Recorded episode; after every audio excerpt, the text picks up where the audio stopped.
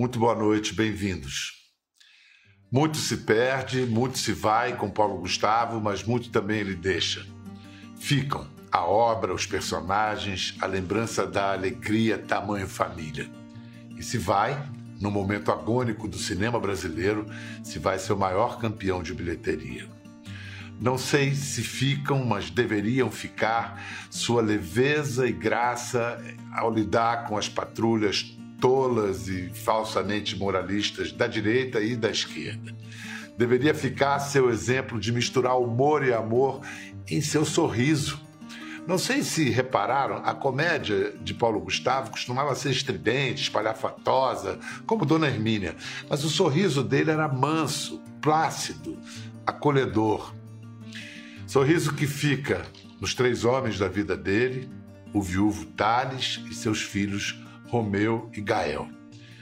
E fica o tremendo impacto simbólico de sua morte precoce e evitável. Num de seus últimos posts, dez dias antes de ser internado, ele clamava: Cadê a vacina, meu Deus?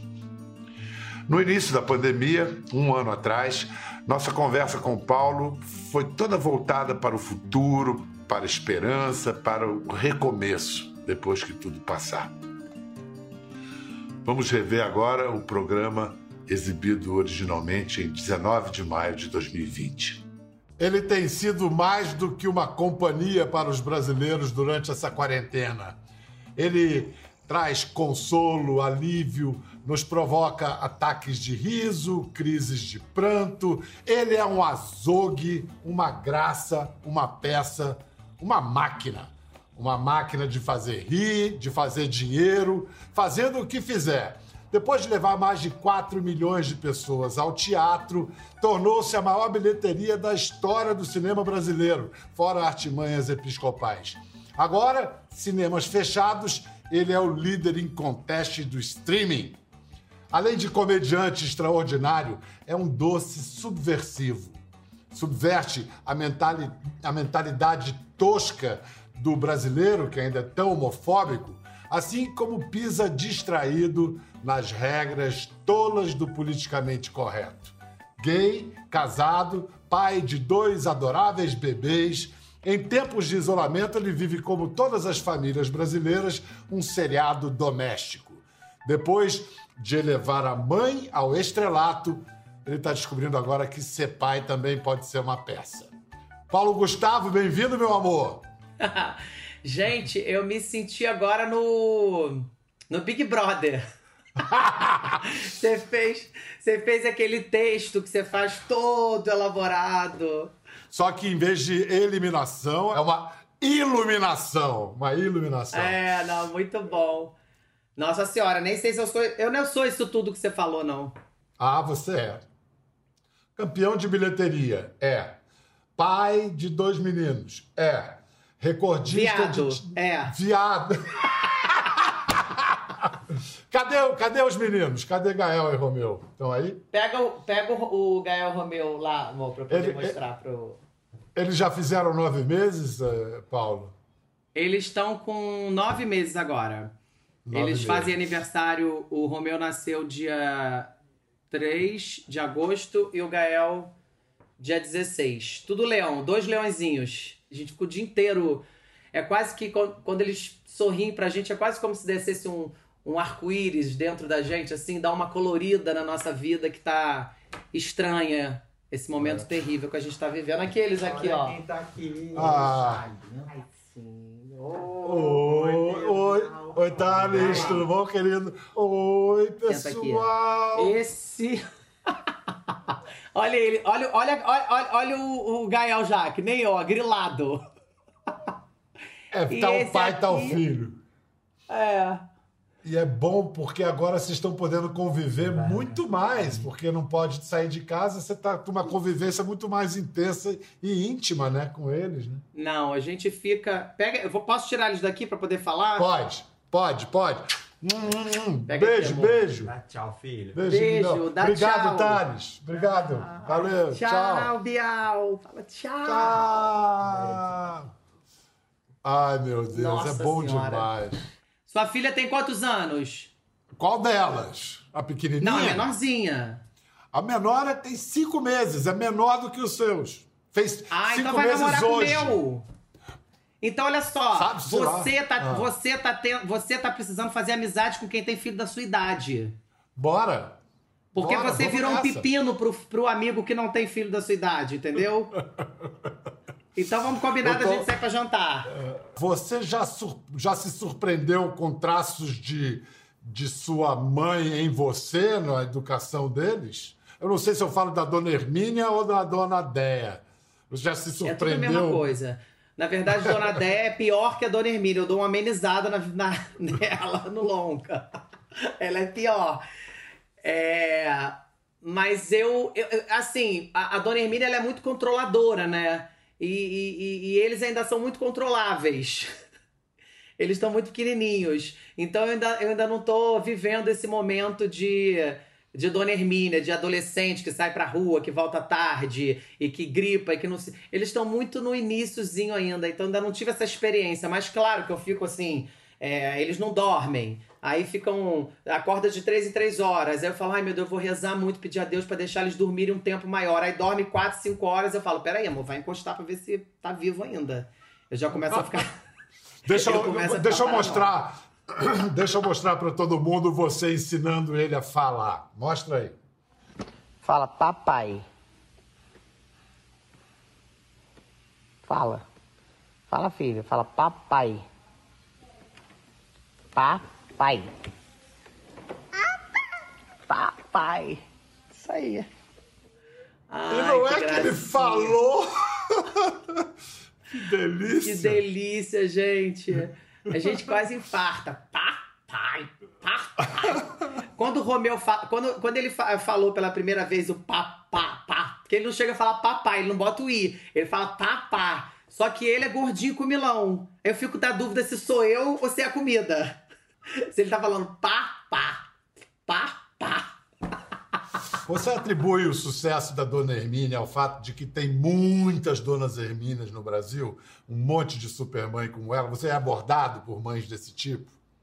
Eu acho que sim, eu acho que a Dona Hermínia, ela é, ela é, ela é, ela é, ela tem um jeito de falar, ela é uma personagem que ela é irreverente, é, ela fala o que ela quer, o que ela pensa, então acho que a Dona Hermínia fala talvez o que uma mãe não falaria, ela vai mais além, ela às vezes parece que ela não tem filtro para as coisas, Parece, entendeu? Então é, é quase é, é quase como se a mãe, as mães se realizassem com ela, tipo, ela vai lá e diz o que a mãe quer dizer pro marido, pro cara da padaria, pro filho, pra tudo, sabe? Menino, falar em família, eu tô achando meu celular. Deve ter 700 ligações não atendidas. Nenhuma, acredita? Se tivesse 700, tava com ódio. Agora nenhuma, muita humilhação, né? Pior é a minha. Todo mundo fala mal de todo mundo. Mas pelo menos fala, né, Ceci? Que a família, quando não se une pra falar mal da própria família, que a família acabou, né? Repeat, please. I, I don't understand nothing. Yeah, why why do you have all these pills? O que, que é isso que ela tá falando? Ela tá questionando por que tanto remédio pra dor de cabeça. Fala pra ela que eu sou mãe. E a partir do momento que você é mãe, você tem dor de cabeça. Eu tenho três filhos pra criar, três filhos diferentes. Conclusão, eu pego três tipos de remédio de dor de cabeça. Fala E ao mesmo ela tempo que ela tem esse jeito doido, histérico, e, e, e ela entra em tudo, ela tem esse lado amoroso dela, entendeu? Então acho que a identificação do público desde o início sempre foi rápida. É. Quando você faz a composição de Hermínia, você começa pela voz, começa pela postura, modo de andar. Como é que você começa? A voz é, é fundamental? É, eu acho que assim, pros outros personagens, eu, eu às vezes começo pela voz, às vezes eu começo pela uma inflexão, pelo corpo, às vezes eu começo pelo, por uma peruca. Eu já tive personagem que eu botei uma peruca e aí veio o personagem. Mas a Dona Hermínia, eu, eu não tenho muito esse essa, essa divisão, porque ela foi construída ao longo da minha vida. É, a- a- através da minha observação em casa, com a minha mãe, com as irmãs da minha mãe, minhas tias, minha avó, as mulheres da minha vida.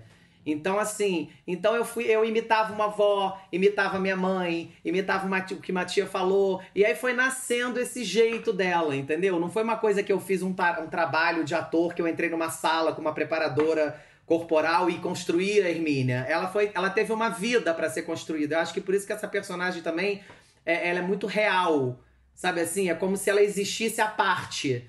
Eu, eu sou chamado pra fazer comercial. A dona Hermínia, às vezes fala, não, não quer com o Paulo Gustavo? Não, a gente prefere ela.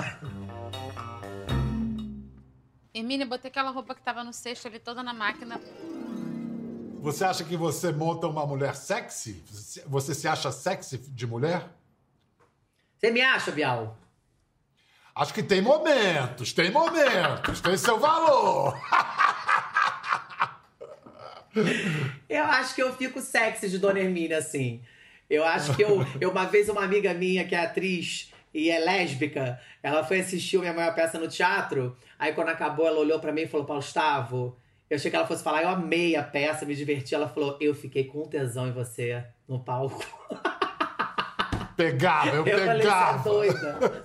Você entrou com aquele peito, aquele cílio. Eu olhei e falei, que tesão essa mulher. Eu falei, sai fora. Tô de Paulo Gustavo aqui agora. Não vem, não. Já passei da época de, me- de, de ficar com mulher. Já fiquei no início da, carre... da vida, mas não... agora não dá mais, não. Eu Bem. beijava mulher, ficava, já transei com mulher, tá tudo certo. Mas agora chega, me deixa eu viver minha vida agora. Chega. Quem pegou, pegou. Quem não pegou, não pega mais. Você faz Então assim, tá. você entra num clique, você vira Dona, Dona Hermínia? Eu assim, começo tipo a me agora? maquiar, eu colo um cílio no rosto. Quando eu começo a me maquiar, o pessoal que trabalha comigo, é, ele já começa a falar, poxa, é impressionante que você, você bota um lápis no olho, você cola um cílio, você já olha diferente, é uma sobrancelha que já levanta. Quando você bota a peruca, eu já começo a falar, minha mão já começa a ficar mais assim, eu já começo... Eu vou virando, eu não sei o que, que é, não sei se baixa um- uma entidade, um espírito, não sei. Nem vamos falar sobre isso que eu tenho medo de espírito. Então é melhor que não tenha espírito. Você continua com suas superstições, você é apegado às suas Eu manias. sou. Eu tenho medo É, de né? espírito, tenho muito medo de espírito. Eu tenho medo de, de. Tem uns bichos que eu tenho medo, assim, por exemplo, eu tô na serra, né? Então eu tenho medo de besouro, essas coisas que entram e somem atrás da cama, eu tenho pavor disso. Eu tranco o dia inteiro, eu deixo com tela. Se entrar um besouro, eu me mudo pro Rio. É, eu tenho medo de tubarão. Muito medo, sempre pra praia, pra barco, pra tudo. Até no, no, filme da Mônica Martelli, o Minha Vida em Marte, quando eu gravei, a gente fez uma cena em Angra. Que eu tinha que ficar horas no mar. E eu fiquei pensando assim, gente, fala que não tem tubarão aqui, mas como é que vai. Como é que prova que não tem tubarão? Passou um, um raio-x no, no, no oceano inteiro? Às vezes vem um perdido. Eu até botei isso no filme. Aí eu fico parado na água. Aí eu, eu olhei pra Mônica e fiquei pensando, gente, Mônica é magra. Eu sou, eu, eu, eu sou mais cheinho. Eu, eu pro tubarão eu sou um cheeseburger. Aí eu pedi, o que, que eu fiz? Eu pedi pra produção deixar mais gente na água pro tubarão ter opção antes de me morder, entendeu? Então eu, eu tenho essas coisas. Eu tenho medo de tubarão, eu tenho medo de espírito, eu tenho umas manias assim. Olha só, o Paulo tinha acabado de fazer a maior bilheteria da história do cinema brasileiro quando a pandemia parou tudo. O filme O Minha Mãe é uma Peça 3 faturou 182 milhões de reais e, e- e não só vendeu quase 12 milhões de, de ingressos, como foi de fato visto por 12 milhões de espectadores. É, o outro recordista é uma cinebiografia do Bispo, mas os bilhetes foram comprados, mas não necessariamente os cinemas ficaram lotados. O público dos seus filmes, Paulo, é o mesmo do, do, do filme do Bispo ou é o oposto?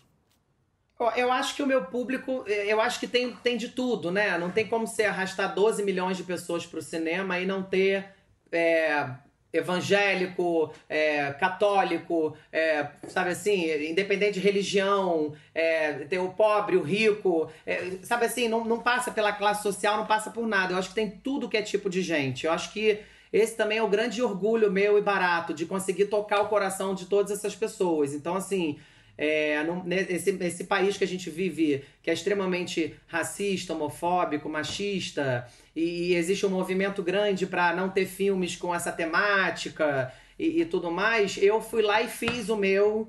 é, do meu jeito, como eu quis, e arrastei 12 milhões de pessoas. Então, assim, é, a gente acaba acreditando no ser humano, sabe? Dá vontade de, de fazer mais, sabe? Eu, eu acho que é um filme tão de verdade, aquilo tudo que eu faço ali é tão verdadeiro, legítimo, que eu acabei tocando o coração das pessoas e, e, ao mesmo tempo levando essa bandeira para dentro da casa delas, eh, discutindo sobre esse tema, sabe? Isso é uma coisa que eu faço desde o início, assim.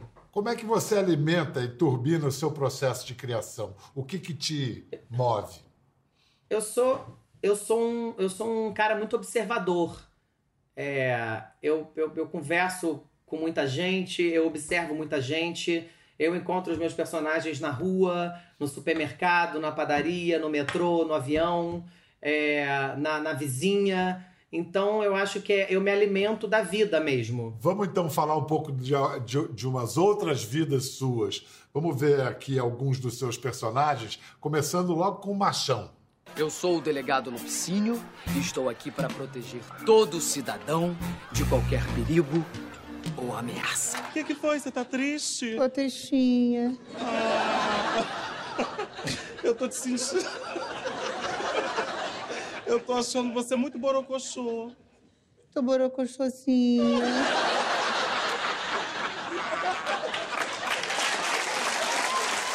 Ai, que delícia. Desses personagens, Paulo, qual que, qual que você se diverte, né? Você gosta eu de me divirto. ver. Cara, eu me divirto com todos os personagens. Primeiro eu queria comentar rapidinho do meu cabelo. Não existe aquele cabelo, né, gente? É um Qual ninho de mafaga. Não, o Aquele- primeiro cabelo real da vida real é, é- não existe. Inclusive, quando eu raspei o cabelo a primeira vez na vida, que eu, eu raspei a cabeça, eu comecei a pegar uma galera mais legal na noitada. Então, quando vinha a galera que eu pegava com aquele cabelo, eu já falava, não, eu já tô em. Eu já tô em outra galera agora, eu tô pegando. Eu tô careca de saber. Mas eu. Mas aquele cabelo é muito ruim. Mas o, o personagem que eu mais adoro fazer, desses todos que você mostrou aí, eu adoro fazer a mulher feia, acho ela hilária. Acho ela muito engraçada, que ela tô borocochosinha. Maravilhosa. Mas, e, é, e eu me di- que ela se diverte muito com, com o jeito como ela se critica e se debocha, sabe? Ela sabe das coisas e ela brinca com aquilo e é divertido. Ai, gente, que calor que faz nesse Meyer, né? O calor pra mim é péssimo, porque eu tenho que tirar a muçulmana, que é um recurso que eu uso, né?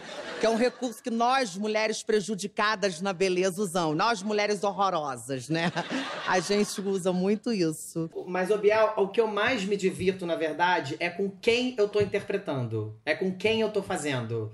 Isso é que eu vendo esses vídeos agora, eu fico, eu fico viajando. Eu amo trabalhar com o Marquinhos Magela. Eu me divirto muito com ele.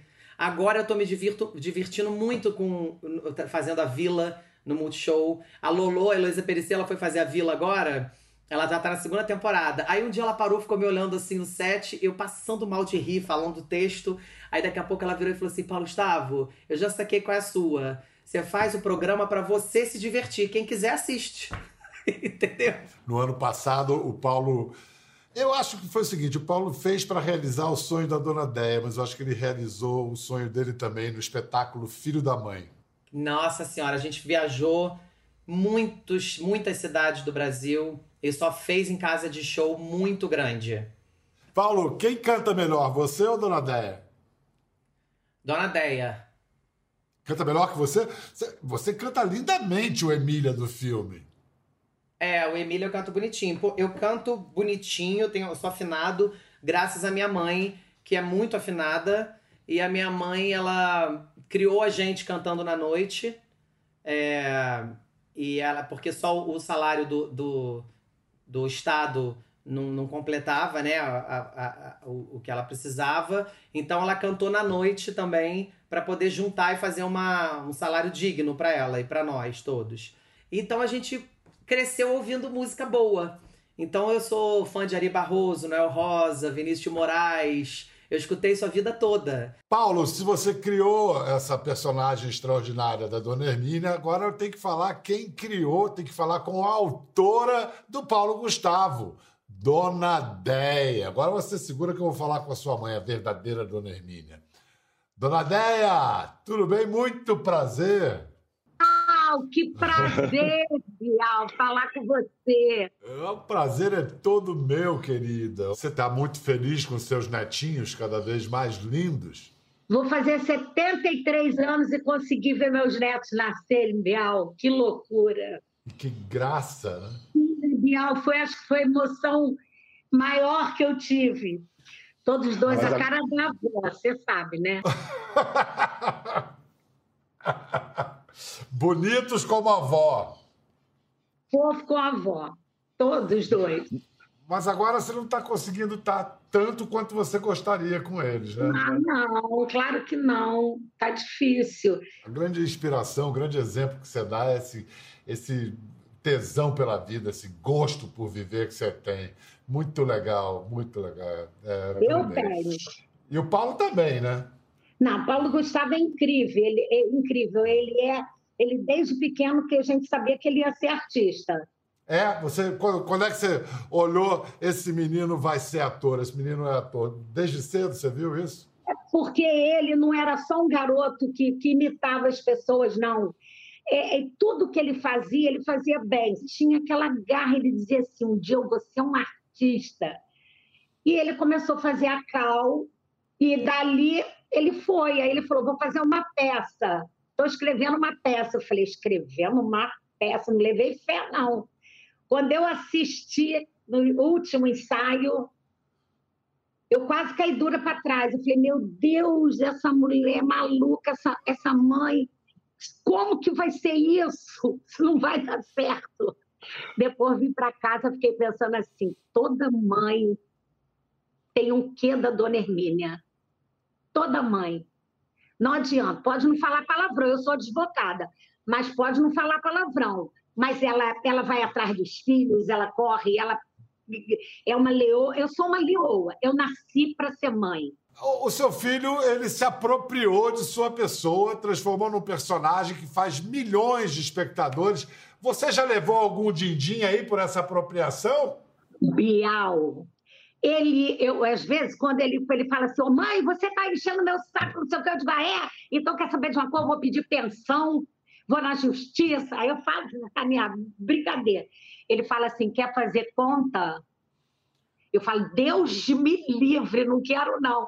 Ele é um filho maravilhoso, Bial, para a família inteira. Não é só para mim. Ele é incrível. É isso é o que mais me enche de orgulho. Não é o comediante, não é o artista, é o homem de bem que ele é. Ele é cumpridor dos deveres. Ele tem um senso de, assim, de responsabilidade, um amor no coração que é incrível. Não estou falando para aparecer na Globo, não, mas é verdade. Ele é essa pessoa. Paulo, tem gente que observa que o seu humor do sarcasmo muito duro foi se suavizando, que você tem suavizado a, a, a, o seu humor, assim, trocando talvez o sarcasmo pelo lirismo. Isso, isso faz sentido? É, faz, porque, na verdade, assim, eu, sempre fui é, debochado e ácido, mas eu sempre fui também. Eu, eu sempre fui debochado e ácido comigo. É diferente de quando você zoa o outro só. Entendeu? E toda, toda vez que eu escrevo uma cena, eu, eu sacaneio alguém, mas esse alguém também me sacaneia na mesma fala. Entendeu? Então eu sempre me preocupei com isso. É, mas eu acho que de 10 anos pra cá, é, eu evoluí como ser humano. E graças a Deus. E eu também ganhei uma consciência, eu acho que o mundo tá ganhando, eu acho que todos esses movimentos que discutem tudo, machismo, racismo, homofobia, eu acho tudo isso muito importante porque a gente vai tendo um entendimento maior das coisas. Então eu hoje, como ator, mas acima de tudo como ser humano, eu já não acho mais graça de coisas que eu fazia há anos atrás. Eu não aprovo mais. Se tiver que passar agora por mim, eu já não aprovo mais. E eu acho que a vida é assim, né? Você vai transformando. Não existe você ficar parado num, num ser humano só, né? A gente vai se lapidando. A pandemia pegou você num momento assim muito bombado. Como é que o que, você está vendo assim e sentindo na sua sensibilidade de artista que vem por aí depois, quando esse depois chegar? É, cara, não sei. Eu acho que eh, não dá pra saber, né? A gente tá no lugar do achismo total. Eu sei que a gente tá vivendo realmente uma, uma desgraça, que ao mesmo tempo que tem. Eu, eu acho que as pessoas elas estão se igualando no medo, na angústia, na incerteza do que vem aí, independente de classe social, de dinheiro, ou de religião, ou de tudo, é, ou de partido. Eu acho que tá todo mundo com medo. Então eu acho que aí todo mundo se encontra. Mas eu acho que a gente está vivendo uma. Eu acho que essa, essa, esse momento também está escancarando uma desigualdade no Brasil muito grande. Então, ao mesmo tempo que temos nós que podemos estar em casa e privilegiados, né? E podemos estar esperando isso, esse, essa tempestade passar, tem gente que tá dura, sem um real, sem dinheiro para comer, num cômodo com oito pessoas. Então, assim, é, tá sendo um momento mesmo de reflexão para todo mundo. Eu acho legal as pessoas terem um olhar, exercitarem mais esse olhar para o outro.